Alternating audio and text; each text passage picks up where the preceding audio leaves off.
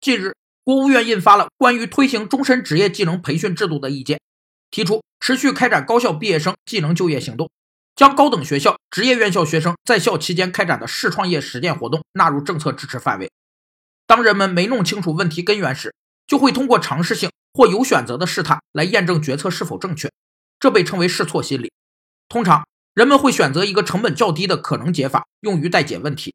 经验证后，如果失败，就选择另一个可能解法继续尝试。整个过程在其中一个尝试解法产生正确结果时结束，而这个过程中产生的成本就是试错成本。方案的调研和考察的成本、市场的多变性、环境的复杂性和信息的不对称性都会导致试错成本产生，